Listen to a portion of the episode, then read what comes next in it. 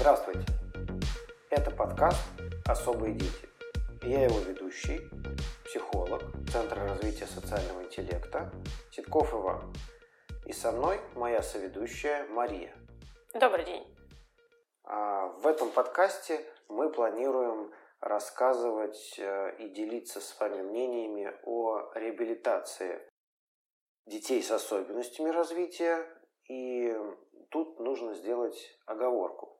Да, что под реабилитацией мы понимаем, наш центр понимает и занимается не сколь медицинской реабилитацией, а именно психологической, социальной, эмоциональной и так далее. То есть мы делаем упор на а, эмоциональное и социальное развитие ребенка, а не на медицинское вообще. Но мы никоим образом не отрицаем необходимость а, медицинского вмешательства в а, развитие ребенка. Совершенно верно. Да, может быть, даже медицинская реабилитация должна стоять первым номером, то есть исключая какие-то органические вещи и переходить уже к поведенческим вещам. Поэтому медицинская реабилитация однозначно хорошо, но говорить мы о ней не будем, потому что мы в этом не специалисты. А вот как раз а, рассказы и работа с детьми в рамках социальной, э, социально-психологической реабилитации наш большой конек. И мы, наверное, расскажем вам, зачем этот подкаст, что именно а, мы будем с вами обсуждать. Да, расскажи, пожалуйста, на что мы делаем упор в нашем подкасте и кому он, собственно, будет полезен. Мы рассчитываем на аудиторию э, родителей детей с особенностями развития.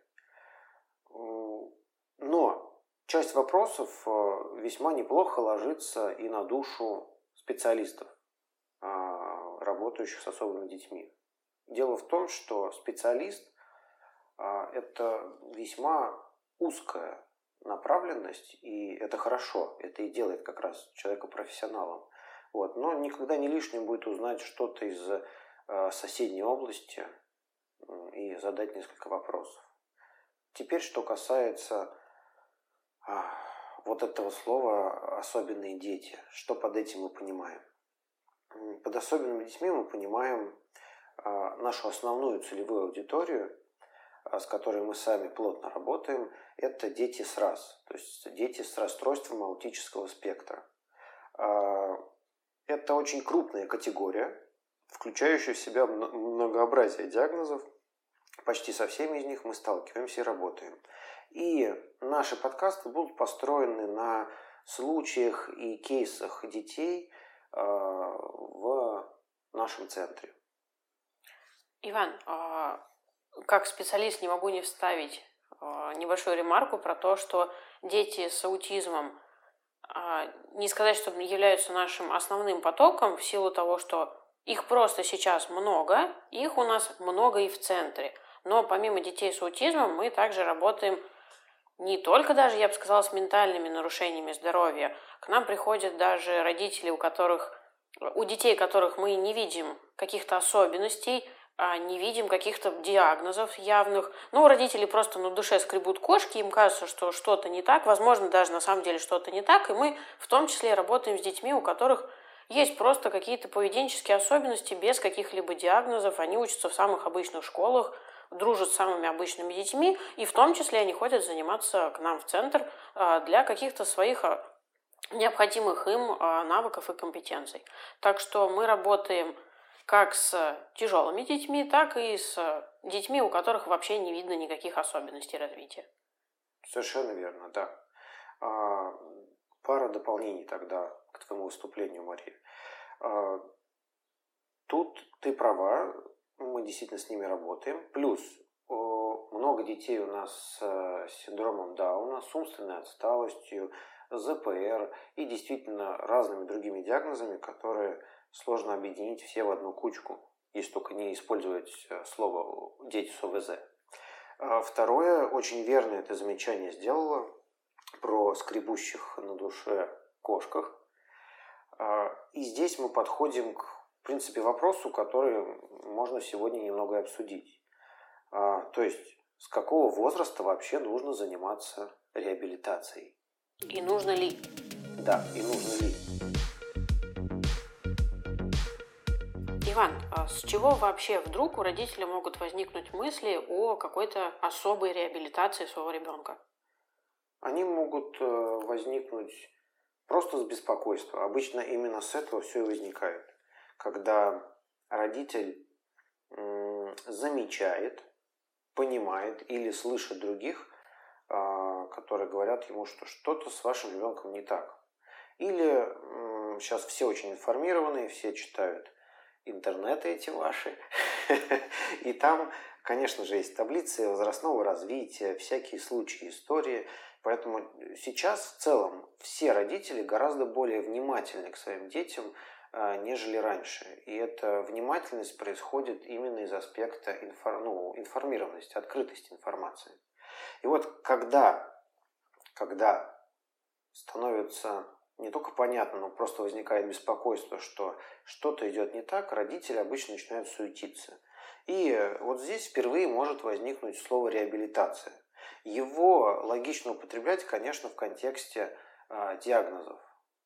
То есть, когда э, у нас нормотипичный или нейротипичный, как правильно говорить, ребенок, э, мы говорим там о секциях, кружках, логопедах, там, то есть просто о некой дополнительной работе, которую нельзя в полной мере назвать реабилитацией.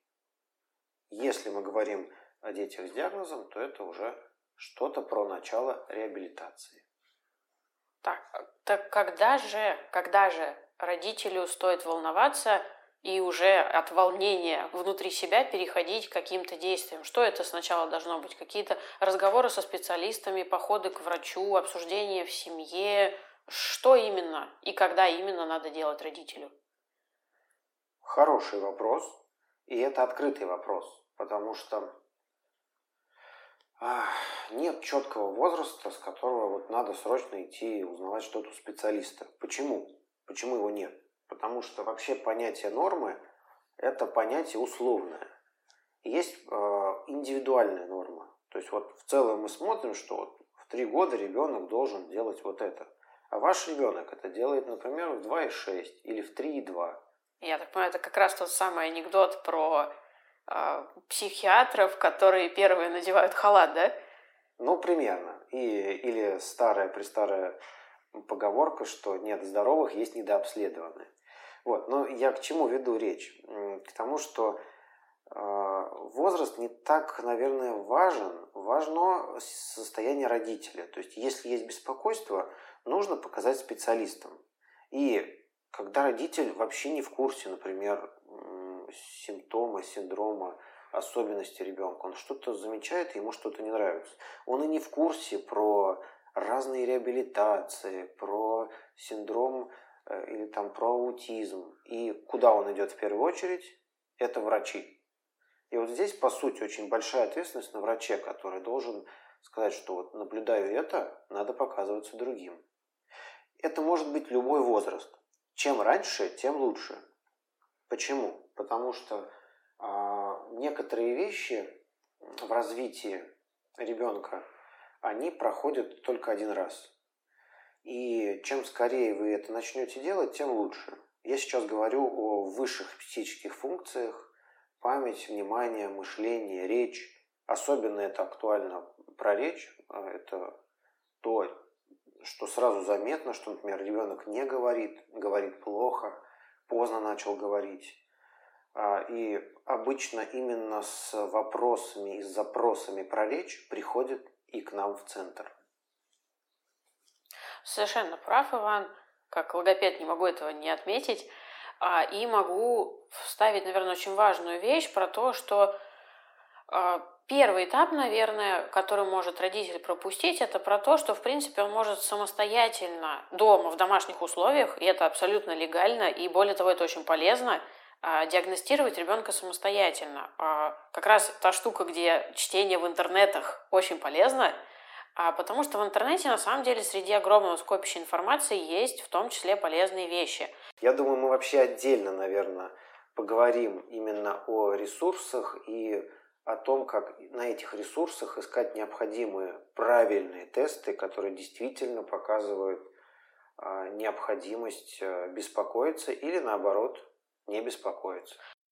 А пока а, еще раз вернусь к теме ранней диагностики самостоятельно дома. То есть, да, действительно, есть тесты по выявлению раннего аутизма, есть вообще очень в совершенно открытом доступе очень понятные вещи. Это таблицы возрастных норм развития ребенка, когда а, очень образно, во сколько какой навык у ребенка должен появиться. Когда ребенок должен начать э, лепетать, когда ребенок должен начать ходить, когда он должен уметь держать голову и так далее. И, соответственно, самостоятельно, просто поставив галочки в нужных местах, родитель уже может четко понять буквально к году, э, к полутора годам, к двум и уж точно к трем а, годам, есть ли у ребенка какие-то задержки или отклонения в развитии или нет. И, соответственно, если уже есть, то стоит действительно обращаться в первую очередь к педиатру.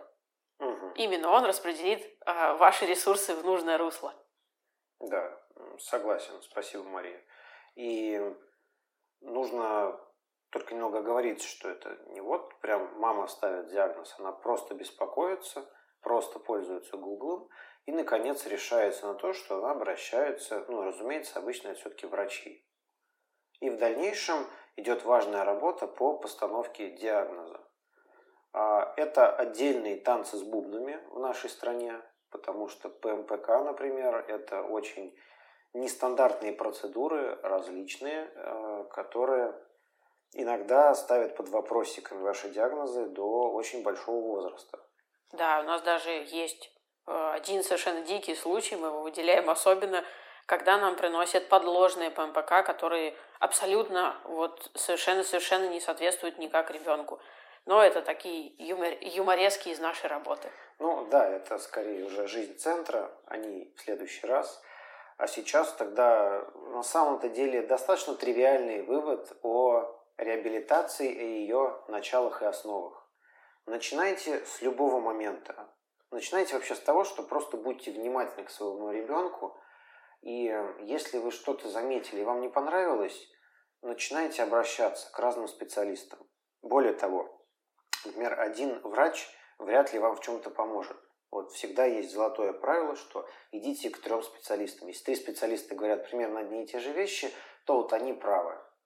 Так э, часто действует при постановке каких-то очень сложных э, медицинских штук, когда врач говорит, что слушайте, я не готов диагностировать у вас вот это заболевание, сходите еще кому-то. Вот мне кажется, вот так. Вот и здесь, скорее всего, то же самое, только врачи, скорее всего, не будут сомневаться, не будут что-то говорить, но сомневаться должны вы. Идите еще раз кому-то, еще раз кому-то. И если вас подозрения остаются, если врачи их как-то прямо или косвенно подтверждают, пора заниматься реабилитацией. Вот, собственно, и главный вывод. И добавлю еще, как специалист по решению, э, замене нежелательного поведения, что основное – в нашей работе и то, что мы чаще всего просим делать родители, это наблюдать и вести записи. Возможно, стоит завести какой-то дневник, где вы будете записывать, что вот сегодня меня смутило вот это, завтра вот это, и тут вы видите, что через полгода того, что вас смущало, вообще абсолютно у ребенка нет, или наоборот, оно появляется все больше и больше и больше. Это повод а, для того, чтобы обратиться к специалисту. А если оно пропало, да и замечательно, собственно. Да. Вопрос решен. Именно. Так что наблюдение это один из очень важных методов по, в принципе, воспитанию ребенка. Да. И хочу заметить, что Мария у нас как кандидат в мастера спорта по всем видам спорта, она уже представилась как логопед, как э, человек, работающий с нежелательным поведением. Но он действительно человек особенный. Вот, и мы ее замечательные качества будем раскрывать в следующих подкастах. А пока всем спасибо. Всех целуем и обнимаем. И встретимся с вами в новом выпуске. Всем пока. До встречи.